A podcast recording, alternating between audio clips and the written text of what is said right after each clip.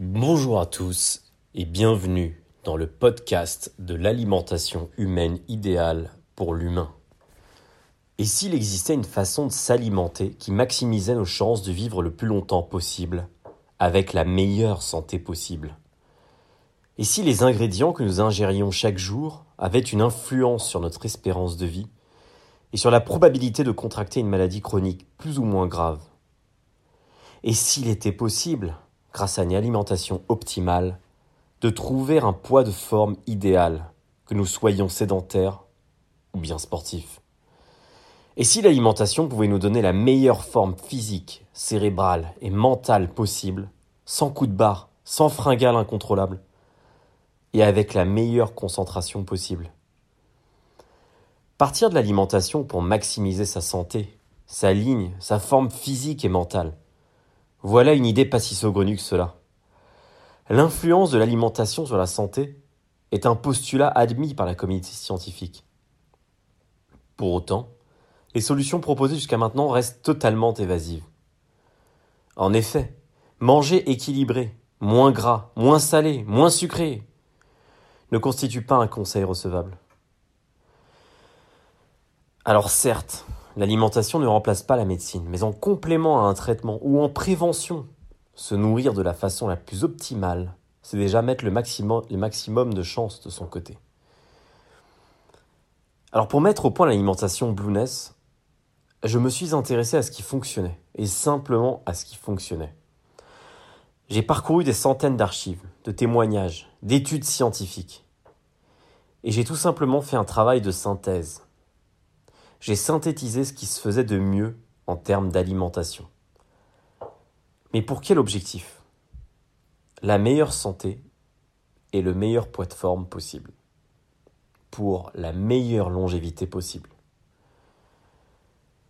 Il existe un dénominateur commun à tous les êtres humains, un socle qui regroupe les basiques et qui permet en fait de profiter de ce que la nature a de mieux à nous offrir en termes d'alimentation. Chaque personne, en fonction de son patrimoine génétique, de son métabolisme, mais aussi de ses objectifs et de ses goûts, pourra adapter cette alimentation et se l'approprier. Cet idéal repose néanmoins sur quelques piliers. Le premier de ces piliers, c'est une diminution drastique de l'apport glucidique. C'est ce qu'on appelle l'alimentation low carb, high fat, ou encore cétogène dans sa version la plus stricte. elle consiste à réduire l'apport en glucides et en sucre au bénéfice des matières grasses, injustement diabolisées depuis les années 60. Nous y reviendrons plus tard. Le second pilier, c'est l'alimentation des zones bleues. Ce sont ces régions du monde où l'espérance de vie bat des records et où les maladies de civilisation sont rares. Nous allons également nous intéresser à la diète paléolithique, en considérant que notre organisme ne s'est pas encore adapté au changement radical opéré depuis la révolution du néolithique, marquant l'avènement de l'agriculture il y a plus de dix mille ans, et encore moins depuis la révolution industrielle. Enfin, nous nous intéresserons au véganisme et au flexitarisme, qui constituent à eux deux une sorte de synthèse. Car en réduisant la consommation de viande, nous basculons fatalement vers une alimentation de type zone bleue, avec plus de végétaux, plus de légumes et plus de graisse. Et nous nous rapprochons de ce que mangeaient nos ancêtres. L'objectif n'est pas d'appliquer ces quatre alimentations à la lettre mais de s'en inspirer et d'en tirer le meilleur. L'alimentation Blueness, ça n'est pas un régime.